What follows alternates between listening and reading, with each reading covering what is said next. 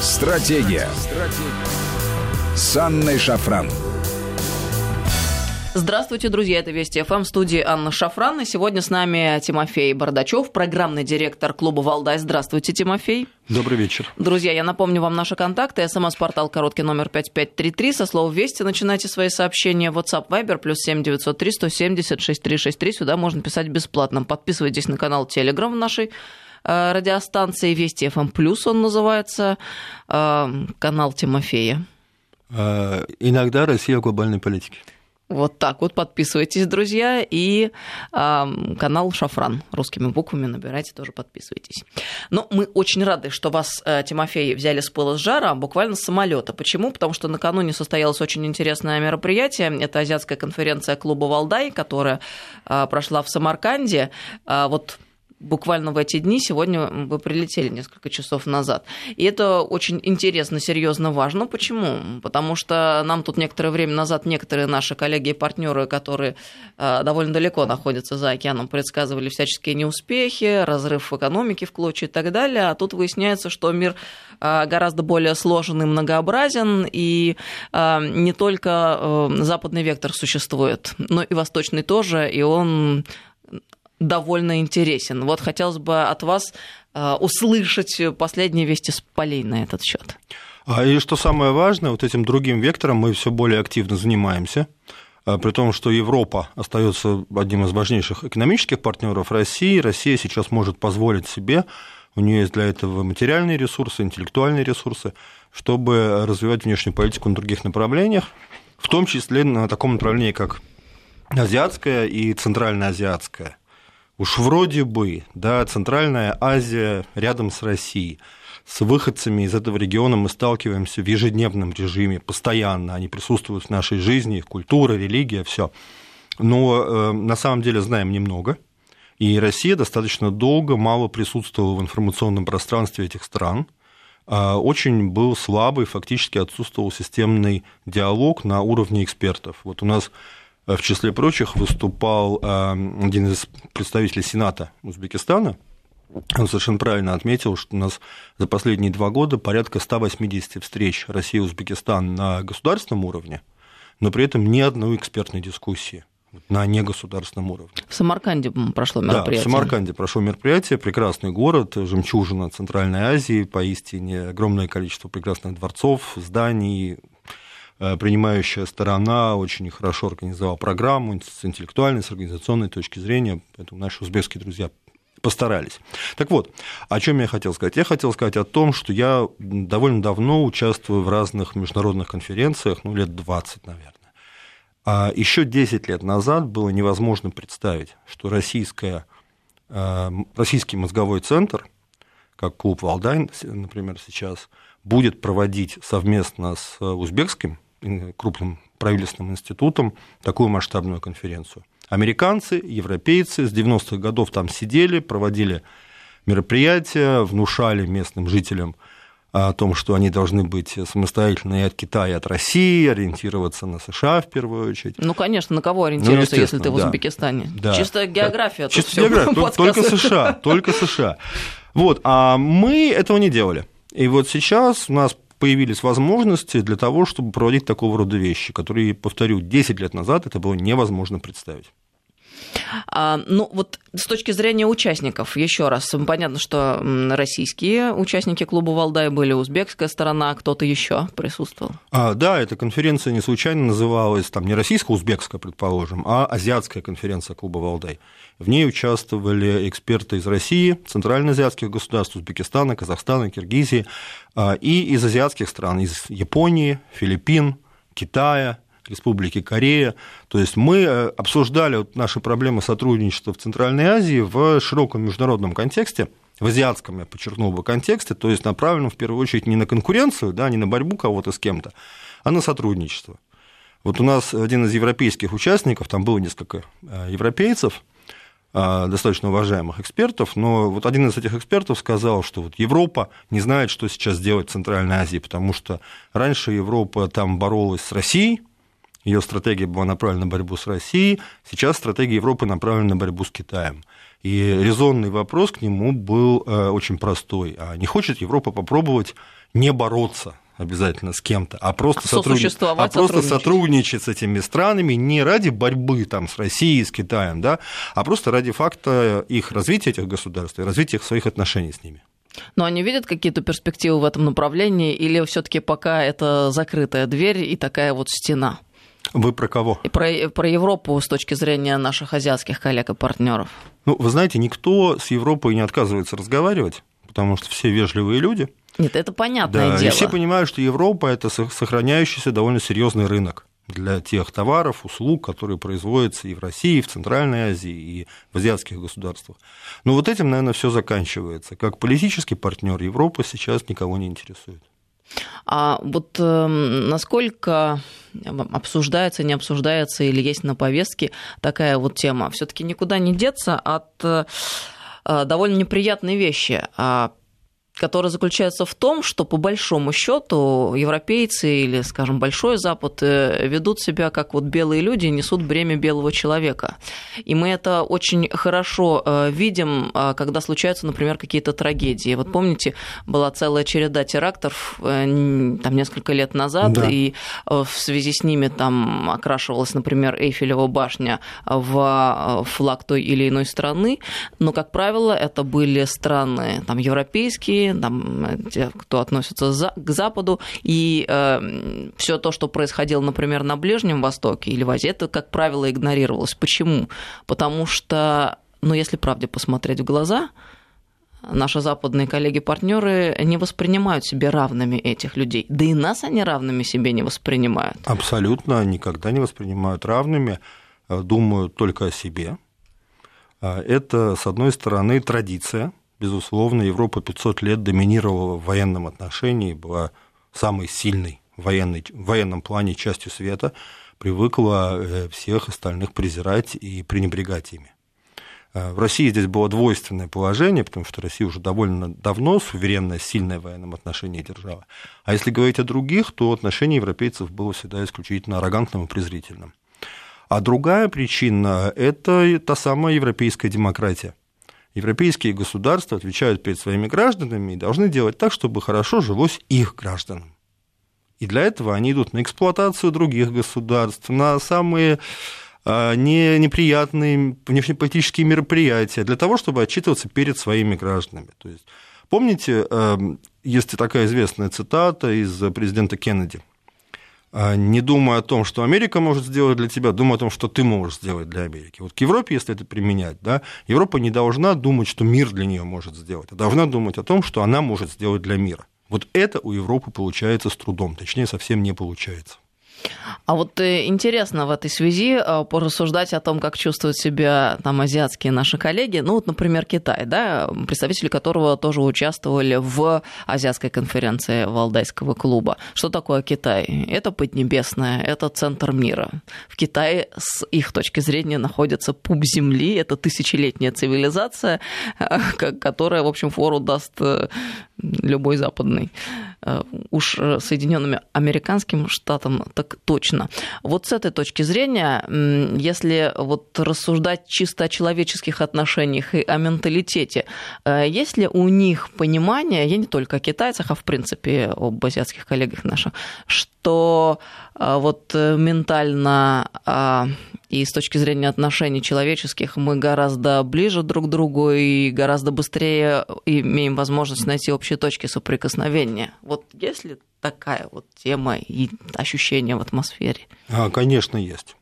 Сейчас Россия а, вот за пределами западного мира воспринимается совсем иначе, чем она воспринималась там 10, 15 или 100 лет назад. Россию уже не воспринимают как европейскую колониальную державу, которая, как и другие европейцы, приходила для того, чтобы ограбить азиатские народы. А видел, что российская внешняя политика, роль России в мире качественно изменилась, она просто стала совсем другой, и это воспринимают – потому что азиаты сами себя воспринимают по-новыми, они себя уже меньше связывают с тем, что было да, в период их несчастий 100-150 лет назад. Они себя связывают с будущим, со своими достижениями. В первую очередь, это, кстати, китайцев касается. Да. Китай э, невероятно сейчас экономически могущественная держава.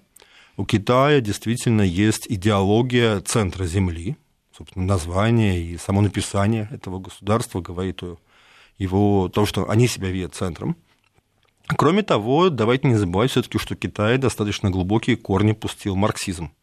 И марксистская внешнеполитическая философия, которая линейная, которая говорит о том, что все равно человечество должно идти к светлому будущему. И кто-то его должен к этому светлому будущему повести.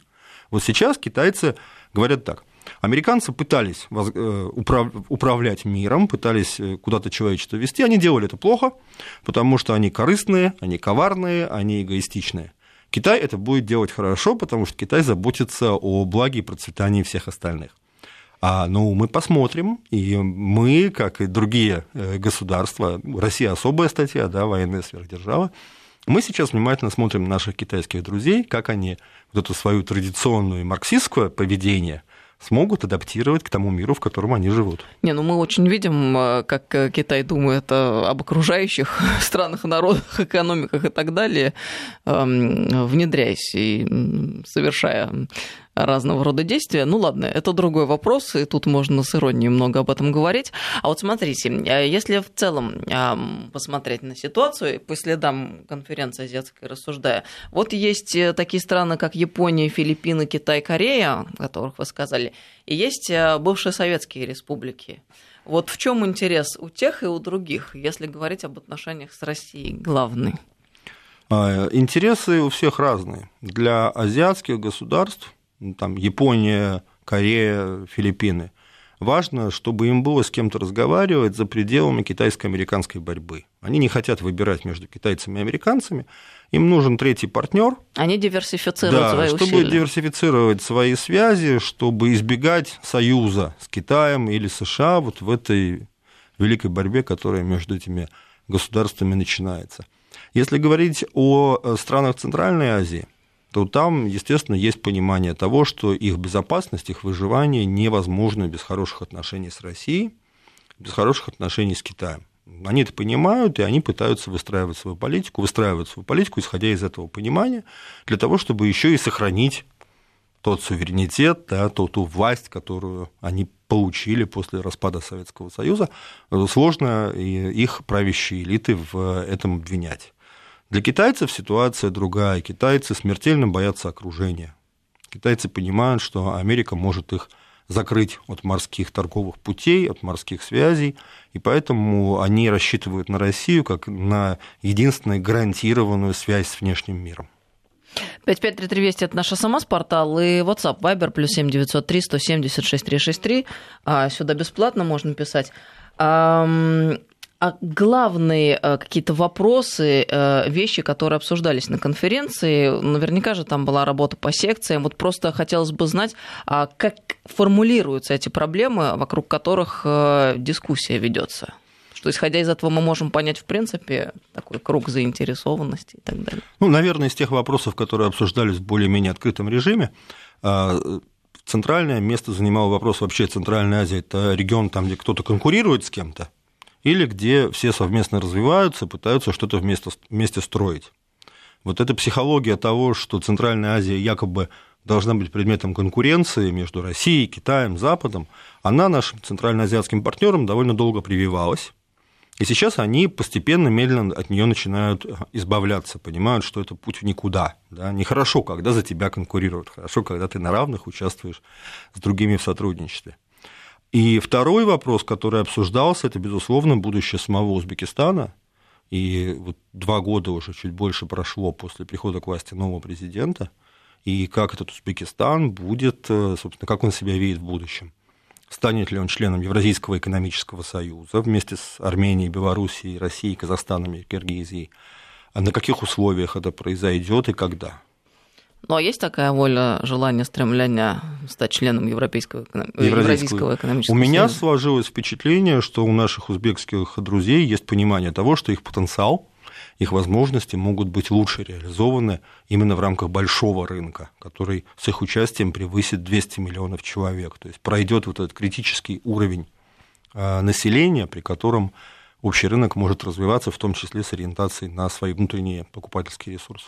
Ну и в этой связи невозможно же не отдавать э, себе отчет в том, что если а, существовало, существует некий внешний куратор в лице Соединенных Штатов Америки, то он так легко и просто а, не сдаст своей позиции и не собирается этого делать. А есть ли ощущение того, что а, эти люди готовы проявить волю с тем, чтобы вернуть себе тот самый суверенитет, о котором вы говорите? Ну, давайте будем, а, во-первых, рассчитывать, предполагать, что будет правильно не только воля, но и восточная хитрость. Ну, собственно, восточная хитрость, она когда приходит в действие? Когда, когда, нужно, когда, есть. когда есть воля, да, когда нужно реализовать некоторые задачи. Я, у меня ощущение, что понимание задач есть. Соответственно, воля будет проявлена, и восточная хитрость ей в этом поможет. А восточная хитрость – явление вневременное. А американцы будут, безусловно, делать пакости, будут что-то придумать против вот этого сотрудничества между Россией и Центральной Азией.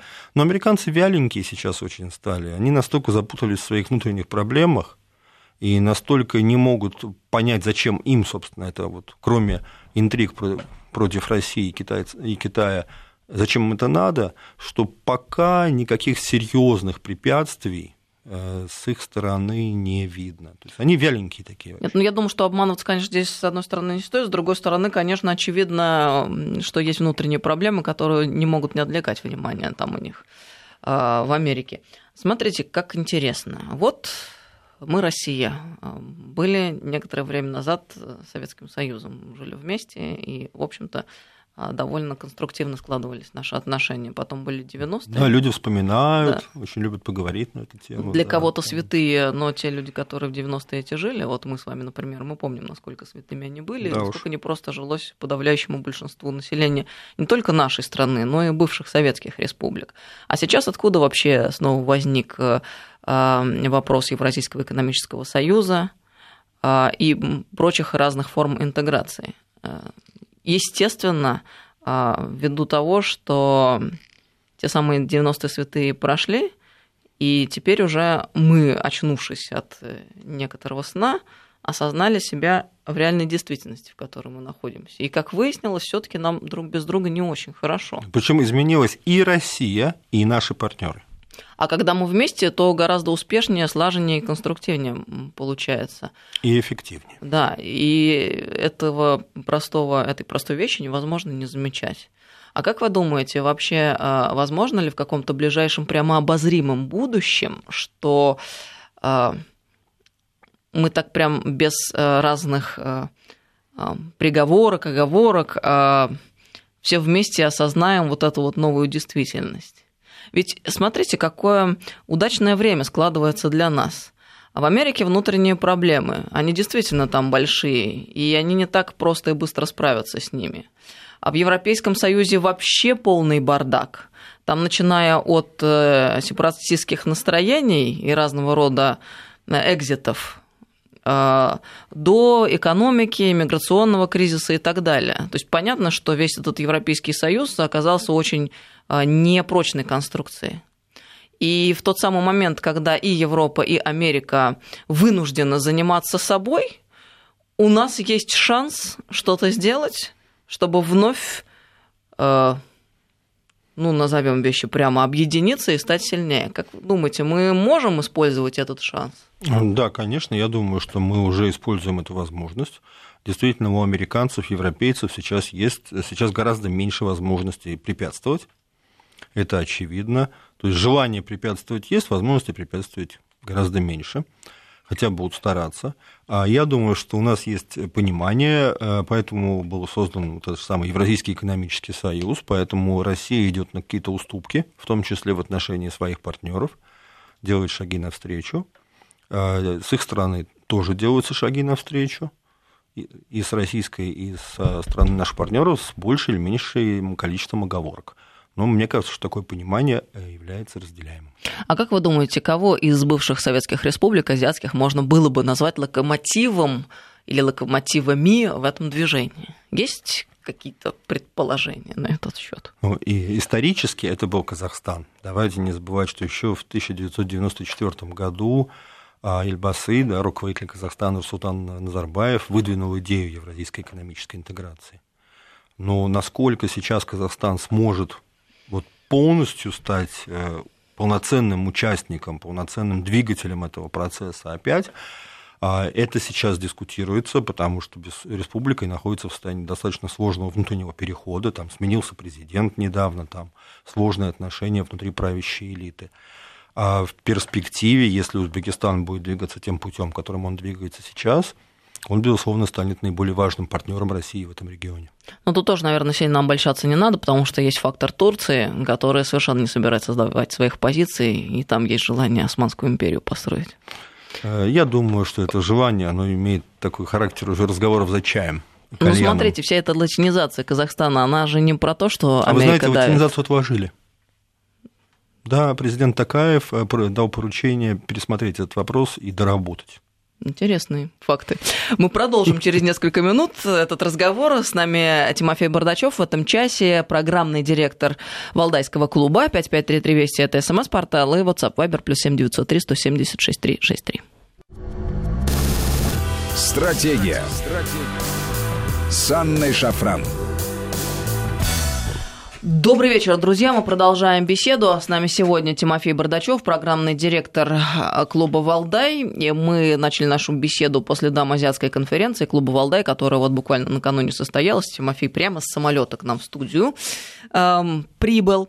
Э, тут нам слушатели присылают разные сообщения. И смотрите, в частности, такое – Будучи в Самарканде примерно в 2000 году, с удивлением увидел, как простой узбек общался с таджиком, хоть и на корявом, но русском языке. А на фарси и тюркском они друг друга не понимали. А сейчас это совсем ушло, вопрос такой. При этом оба простые люди местные, разговор был абсолютно бытовой. Вот интересное, кстати, наблюдение. А как все было, так и осталось. Все прекрасно говорят на русском языке, и простые люди. Про представителей элиты я и не говорю. Э, разговор ведется на хорошем русском языке образованных людей, получивших образование в МГУ, МГИМО. Ну, то есть... ведущих российских вузах, а простые люди на рынке прекрасно говорят по-русски. То есть ситуация, в которой русский язык все-таки объединял э, представителей разных э, там, советских бывших республик, эта ситуация сохраняется актуальным? Да, она сохраняется, хотя, смотрите, прошло уже 28 лет, да, уже сменилось поколение, но язык сохраняется. То есть русских стало меньше, как население в этих странах, особенно там в Узбекистане в первую очередь а русский язык сохраняется. Ну вот хочется верить, что мы не упустили этот момент, потому что периодически к нам Леонид Калашников, председатель комитета Госдумы по делам СНГ, приходит в гости, и он рассказывает о том, что сейчас, слава богу, начали приниматься усилия относительно а, преподавания русского языка в бывших вот советских республиках и азиатских в частности, и что туда и учителей направляют, и учебники. Но этого мало никогда не бывает. Это точно, да. Но, по крайней мере, если не духоподъемно эти новости звучат, то воодушевляюще. Есть над чем работать. Да. А, Еще одно сообщение. К сожалению, Россия идеологически и политически проиграла постсоветское пространство, и теперь отыграть его у США почти невозможно. У них 20-летняя фора во времени, вам осталось только ждать, пока люди пойдут, поймут всю деструктивность односторонней дружбы в кавычках с Америкой. Это из Киева пришло сообщение. Как ну, у нас в России полагаете? говорят, под лежачий камень вода не течет. И если просто сидеть и ждать, то ничего не получится, то можно прождать сколько угодно. Надо работать. Но вот это утверждение о том, что проиграло постсоветское пространство. Я не думаю. Я думаю, что, во-первых, то, что мы там потеряли, было связано не только с деятельностью американцев, но и с нашей деятельностью. Давайте, что скрывать, у нас многие считали, что там Центральная Азия – чемодан без ручки, который там нести тяжело, бросить жалко. Вот. А с другой стороны, я не думаю, что мы что-то проиграли. Я думаю, что позиции России в этих странах просто несоизмеримые велики по сравнению с тем, сколько мы могли ими заниматься. Мы только последние годы начали реально туда вкладываться и там присутствовать, а позиции у нас по-прежнему сильные. А может ли Китай, это еще один вопрос, который нам прислали, в одиночку без России противостоять США? А, Китай э, может противостоять США в одиночку без России, потому что в Китае живет миллиард триста миллионов человек, колоссальный внутренний рынок.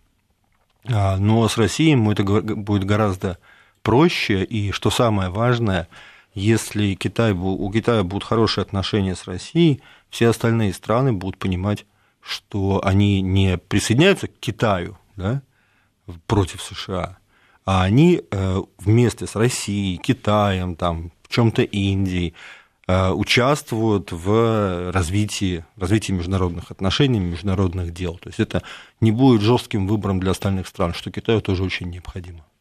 И еще сообщение. А, есть одно подтверждение... А, а, это еще, извините. Значит, это еще одно подтверждение, что демократия по-западному – это возможность управления одним, одними странами другими. Но это по следам нашего разговора. Да, это печальный факт, но это так. Ну да, соответствует действительности. Есть а, интересное утверждение президента Франции Макрона о роли НАТО. А, как-то он разоткровенничался в последнее время. Ну, может быть, все это в рамках реализации его собственных амбиций, потому что хочется все-таки быть лидером. Для этого надо мыслить нестандартные, предлагать нестандартные идеи. А сегодня, мне кажется, они во многом заключаются в том, что а, ты просто формулируешь какие-то вещи очевидные, которые не хотят люди называть своими именами. Так вот, а, Макрон высказал предположение, точнее, подверг сомнению а, роль НАТО а, в Европе. Ну и, собственно, многие, как сообщается, политики разделяют его озабоченность по поводу ослабления решимости Соединенных Штатов прийти на помощь какому-либо из своих заокеанских союзников в случае нападения на него. А, но не все. Там министр австрийский накануне с Макроном не согласился, сказал, что у НАТО в общем-то, все в порядке и не так все плохо. Особенно Австрия, которая не член НАТО. Ей самое время об этом поговорить. Э, напротив, есть две хорошо функционирующие организации. С одной стороны, военный альянс НАТО, но прежде всего Европейский Союз, это сказал австрийский министр. Ну вот насколько а, это заявление Макрона может как-то повлиять на существующую действительность? Ну, во-первых, Макрон выразился достаточно жестко. В интервью английскому журналу Economist он сказал, что у НАТО смерть мозга. Он сформулировал так. Я думаю, что сформулировал очень четко, определенно и понятно, да, потому что НАТО действительно превратилось в зомби. Это такая большая организация с огромным количеством членов, до зубов вооруженная, но совершенно не понимающая смысла своего существования вот эти придумки о противостоянии с Россией, искусственно раздуваемый кризис, он же от этого идет. Стали такие большие, многогранные, а зачем непонятно. И если мы посмотрим там на генерального секретаря НАТО, ну, действительно смерть мозга. А действительно, как бы человек произносит какие-то штампы, э, при этом понимание сути этого союза, его будущего, его, его вообще предназначения совершенно отсутствует. То есть идет такая совершенно механическая реакция. Я думаю, что Макрон это именно имел в виду. То есть он своими высказываниями пытается занять роль политического лидера да, через провокацию остальных на, какие-то, на обсуждение каких-то более сущностных вещей. Хотя, конечно, у Макрона есть очень серьезные свои проблемы. На Парижском форуме мира это было. Так вот, Макрон назвал своих критиков лицемерами, в общем, тоже довольно сильно за то, что они отказываются признать неэффективность некоторых международных организаций. Это я цитирую. Ну, об этом речь, собственно, и идет, да, вот видите, он такой пошел в поход на НАТО, но это свойственно французским президентам, если мы вспомним историю, еще в 60-е годы это все это все началось, когда при президенте Деголе Франция вышла из военной организации НАТО, создала свое собственное ядерное оружие, неподконтрольное американцам, и играла всегда роль такую, особую роль в западном, в этом западном сообществе тех самых эксплуататоров, про которых мы с вами говорили в первой части нашего разговора. Макрон пытается вот вернуться к этому качеству. Другое дело, что, конечно, времена наступили гораздо более сложные для него, и ресурсов у него намного меньше, чем было у генерала Деголя. Но смотрите, с другой стороны, э, госпожа Меркель, она уже уходит и как-то не может не ослабеть э, линия э, генеральная э, немецкая в этой связи. Ну, по крайней мере, до того момента, как там не появится новый харизматичный лидер, этого пока что там не случилось. А с другой стороны, Франция при всех своих внутренних проблемах, при существовании внут... желтых жилетов и так далее, все-таки довольно пассионарная страна, складывается ощущение. Пульсирует там жизнь. Может ли в этих условиях действительно так переконфигурироваться немного конъюнктура, при которой а, гораздо более значимая роль будет отводиться Франции в Евросоюзе, как вы думаете, при Макроне? Но ему же хочется, он последовательно, систематически идет по этому пути. А, последние, наверное, 10-15 лет Европа делала ставку на такой немецкий путь развития, такая экономическая тяжеловесность, да, в стиле Ангелы Меркель, без особой фантазии, а, без особой выдумки и без особой дипломатии. Дипломатия оказалась очень простая, в результате испортили отношения с Россией, ввели взаимные санкции, поругались из-за Украины. Вот это результат вот этого немецкого тяжеловесного подхода к европейской политике. Макрон, э, человек, который представляет французскую дипломатическую культуру, пытается быть э, гораздо более гибким, более подвижным. И вот эти его заявления и новая э, роль Франции при Макроне, она показывает да, сохранение этого дипломатического ресурса. Знаете, в начале 70-х годов, когда было первое нефтяное эмбарго со стороны арабских стран в отношении Европы и США, один французский журналист отчеканил фразу «Нефти у нас нет, но идей достаточно». А, вот, э, Хорошо сказано.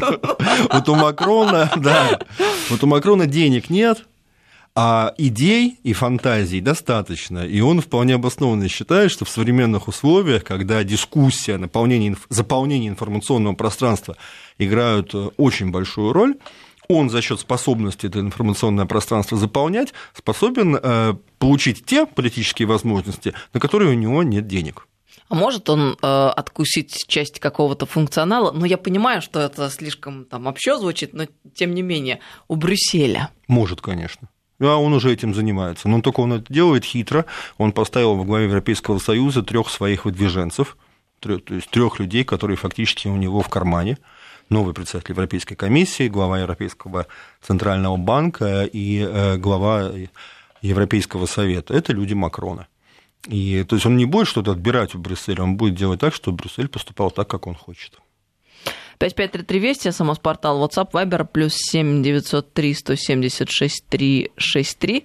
Сюда бесплатно можно писать. Нам вот продолжают люди присылать разные сообщения. Мы сейчас с вами ну, продолжим нашу линию генеральную. Просто хочется, чтобы эти сообщения тоже прозвучали. Добрый вечер. Про языковые барьеры. В этом году ездили с палаткой от Анапы до Сухума. А в прошлом году тоже с палаткой от Пятигорска до Махачкалы. Везде, даже в одной республике, например, в Кабардино-Балкарии, в одном селе, там один язык, в соседнем другой, но между селами все разговаривают на интернациональном русском языке. Ну, понятно, тут речь идет об одной стороне, да. да, Российской Федерации. Но но э, люди ощущают, видимо, что ситуация вполне может быть аналогична и на всем постсоветском пространстве. Ну, дай бог, как мы говорили. А вот еще вопрос. Способны ли страны Средней Азии, Узбекистан в том числе, а, члены ОДКБ, принимать более активное участие в совместной миротворческой миссии а, Российской Федерации в мире, например, в Сирии? И почему они не участвуют своими контингентами? А, два комментария. Во-первых, я бы предложил нашим уважаемым слушателям отказаться от употребления слова «Средняя Азия». А, никому не приятно, когда его называют средним. Лучше центральным. Давайте мы нашим центральноазиатским да, друзьям все-таки будем э, говорить так, как это повышает их самолюбие, ну, хорошо, не, чем заставляет их нас, переживать. Да. Вот. Это к нашим, нашим слушателям может быть, в принципе, не безинтересно. А, то, что касается способности этих стран участвовать в российских миротворческих операциях за рубежом, давайте э, попробуем ответить на этот вопрос, посмотреть на этот вопрос иначе. А России это нужно? Вот те ресурсы, которыми они располагают, России для эффективного осуществления своих миротворческих операций нужны с точки зрения военной эффективности, организационной эффективности, да и даже международного престижа. Э, совершенно не факт что Россия так уж остро в этом нуждается, э, чтобы всех, как бы как американцы делают, загонять под свою гребенку и требовать, если мы вторгаемся в Ирак, и вы все вторгаетесь в Ирак. Вот, поэтому я думаю, что Россия страна, у меня такое впечатление, Россия страна очень прагматичная и делает э, то, что нужно ей, исходя из прагматических соображений, в данном случае достижения конкретного результата в Сирии. Результат достигнут.